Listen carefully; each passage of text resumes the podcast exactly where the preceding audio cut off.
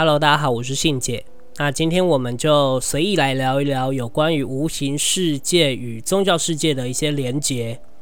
我可能不能全然的说我很了解无形世界的运作跟规则，但至少我可以从物质世界或者是我们生活上发生的种种的小事，跟高等灵魂的那一些神明来去做一些介绍跟细节的讨论。那你可能也不一定要完全相信，但至少这是我的认知，而且也是我亲身经历的。所以，请大家可以理性的收听，然后再去好好的思考自己本身是不是也有遇到一样的问题。我们很常在不如意或者是工作上遇到一些烦恼，或者是感情的一些纠纷，或者是纠结的时候，会去求神拜拜，或者是祷告。那你其实不太晓得这样子的情况，其实是跟神明或者是那一些高等的灵魂，那一些拥有比较厉害的能力的灵魂做一些利益交换，因为我们很常会认为，我们如果去求神问卜或者是祷告的话，他就一定要帮我们实现我们所奢求的愿望，但是我们不知道他们为什么一定要帮我们，而我们却很盲目的去拜托他们。那拜托他们的话，他们就真的会帮我们完成吗？可能很多人会觉得，有的人有用，有的人没用。但我举一个例子好了，如果今天有五个人有同样的状况，他们的名字、生日，甚至问的东西都是一模一样的，然后呢，他们去求了一样的签，解出来的答案会是一样的吗？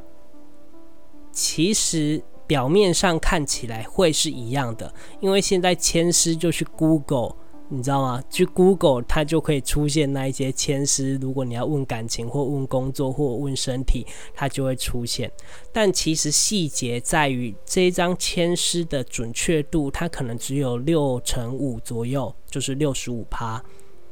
但如果是看得到那一些无形的。的字面上的人呢，他就可以知道，他其实在有形的字眼里面会浮出一层无形的字体。那那些字体可能不一定是像签诗那样那么多字，也有可能是一个一个字或者是一个图案。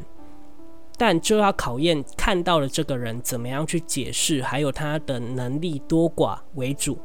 好，那我们先首先不讲这件这个解解字的这个人或解图的这个人的能力，我们首先先来了解为什么神明或高等的灵魂愿意给你这样的启示，或者是帮助你。当然，他们帮你的话，他势必会得到一些东西；但他帮你，他相对也会失去一些东西，而这些都是我们不晓得的。我们也不确定我们到底失去了什么，因为它就只是一个呃无形世界的，我们人是非常低等的，我们看不到那一些东西，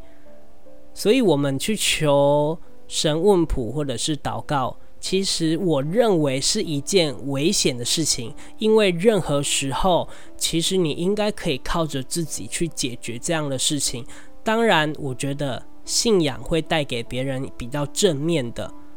我指的是一些可能走火入魔，或者是遇到人生中的一些困难的人，他就去求神问卜，而不自己努力。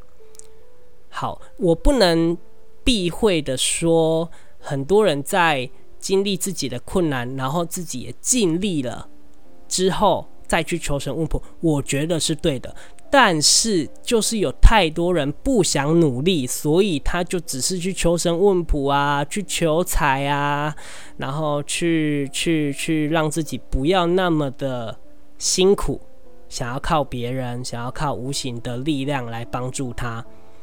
非常非常多人是这样子的心态，我相信。你们身边一定也有这种人，那或许你也是这样的人，但我觉得你听完这一个频道或这一个主题之后，你也许可以去问问自己，是不是自己在可以做的事情范围内尽力了？你有尽力了吗？不管是感情上，不管是工作上，甚至是家庭上。好，那我们可以了解的是，这些宗教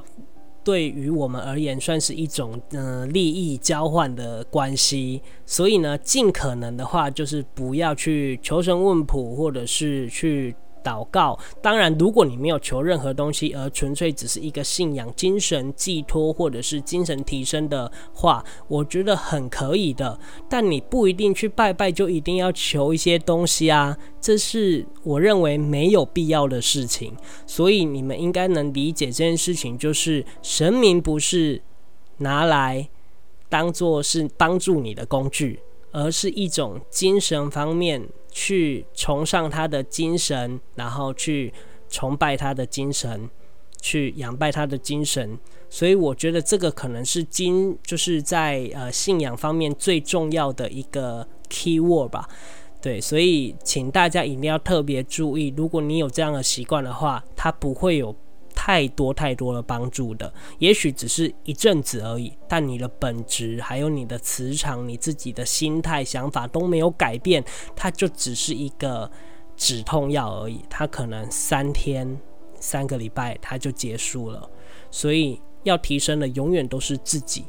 好，那无形世界里面当然还有非常非常多的规则。那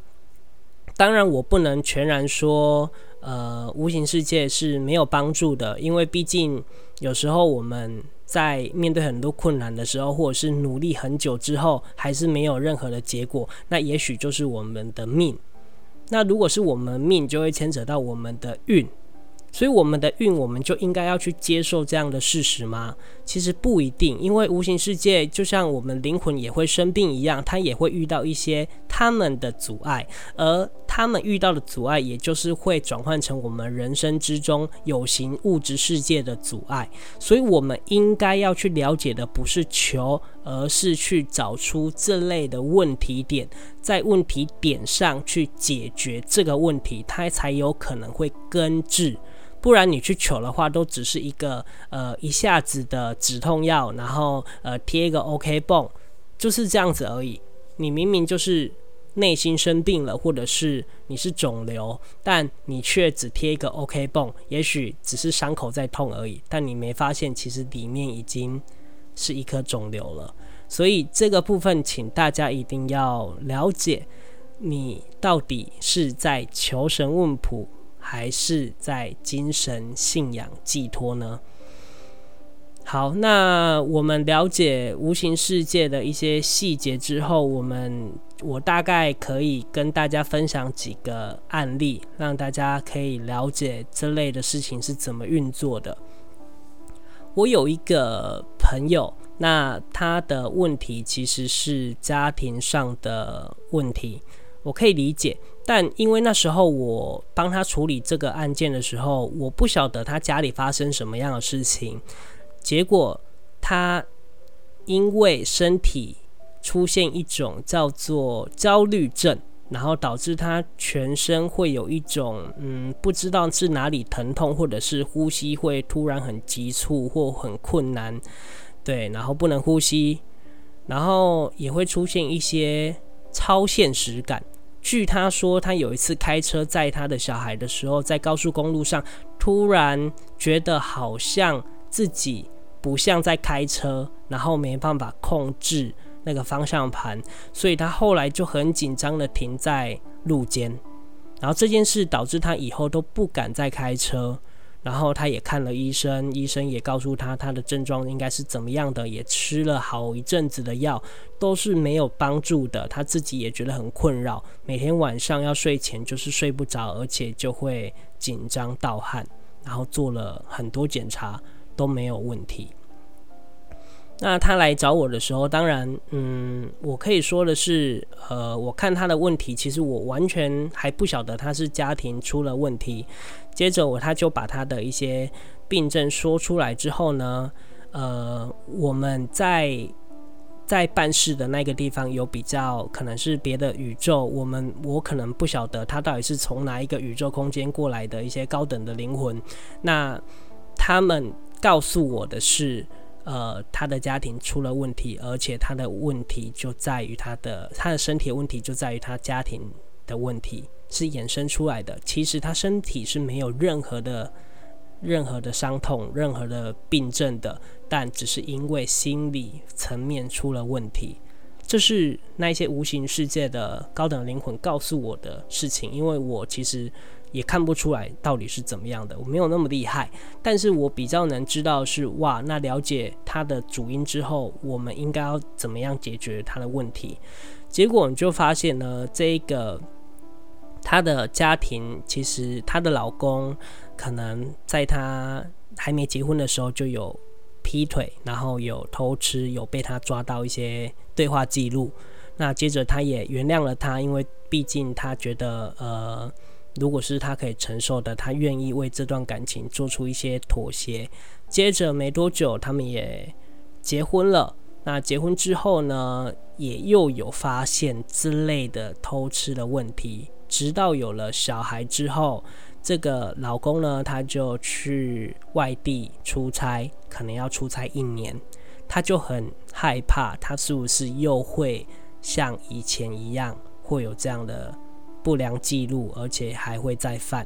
他就很害怕，所以呢，他就开始慢慢的累积这一些抑郁的状况，然后出现这样的的问题。当然，从医学的角度上，我们都可以理解，他本来就应该要去吃药、去看心理医生，而他也都做了，但他就是没有帮助，所以他才来求无形世界的一些帮忙。也许他灵魂的记忆里面，或者是他跟他老公的一些纠葛，他必须要想清楚，必须要认清到底是怎么样的问题来影响他这个辈子出现这样的状况。那后来我帮他查了之后，就发现其实他们两个以前在几辈子以前都是没办法结婚的那一种人。也许是因为他家庭，或者是也许是因为他本来就是不婚主义，在好几辈子以前他就是没有结婚，就是异类，没有人愿意娶或没有人愿意嫁的那种状况下。然后他们被兜在一起，那兜在一起之后，他们在这个辈子，他一直在告诉我，他很想离婚，很想离婚。但是我也是告诉他，你离婚状况，我觉得不会比较好，你必须要适时的去面对这样的问题。离婚是一个办法，但接下来呢，小孩子呢，那金钱方面的呢，那经济。生活，还有你在意、你最在意别人的眼光的那一个部分呢？没有人知道他应该会怎么解决，应该会有怎么样的变化，会有怎么样的变化，我们不晓得。所以我告诉他，应该要先冷静下来，不管以后做什么决定，先冷静下来，去了解自己的责任是什么。以现今社会来看的话，我当然认为。他离婚是最好的，因为我们本来就不该忍受男生这样子啊。也许我会有更好的、更好的的遇到更好的人，这也不一定。但我就是不该忍受这样子。其实我就是比较偏女性主义，所以我也是很支持女生是这样子做的，独立型女性嘛。那可是我们看到的样子是。他有可能会走回他原本那个命运，就是他可能不会再结婚，或者是不会再有任何的感情，而且就算谈感情，可能也会有很多很多的曲折。我们可以看到的是这样子，所以绕过来，我跟他讲说，在这个家庭里面，你赋予的责任是什么？也许是照顾小孩，或者是在这个家庭，但也许你可以不用再爱这个人了。那直到稳定，或者是你觉得也该离开了。那你就离开，你留下来绝对不是为了你的老公，他做了那一些错的事情，本来就是他该承受的，他被他该被处罚的。但你的责任呢？我觉得也要负好。所以如果你自己也决定要离开了，我觉得这件事情他就必须要有一个决断，决断就是你应该要对自己负责，对你的人生负责。所以后来，她选择先冷静下来，就是仔细去思考这类的问题，然后也跟她老公讨论。当然，他们把问题摊开来讲，解决完之后，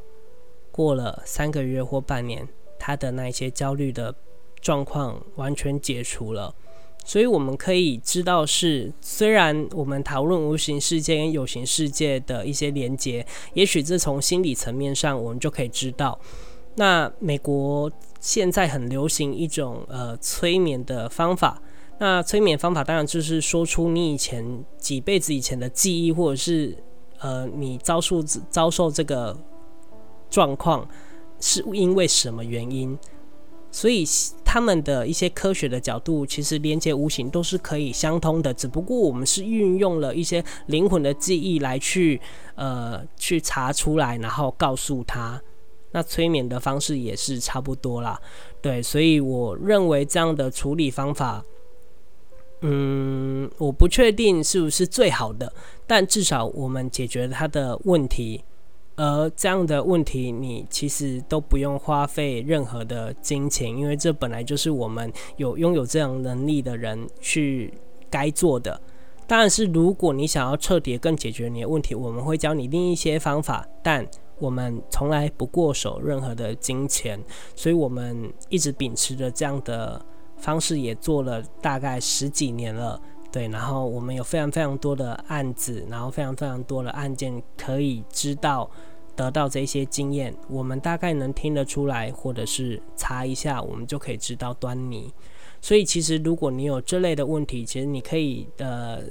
寄信给我，或者是留言给我都可以，也许我可以替你的人生的一些困惑做一些解答。我不能全然的说，我完全都可以帮助你。但如果你听听别人的意见，会是一件拯救你的的一个路线，对，就是一一一个一个管道这样子。所以我其实希望大家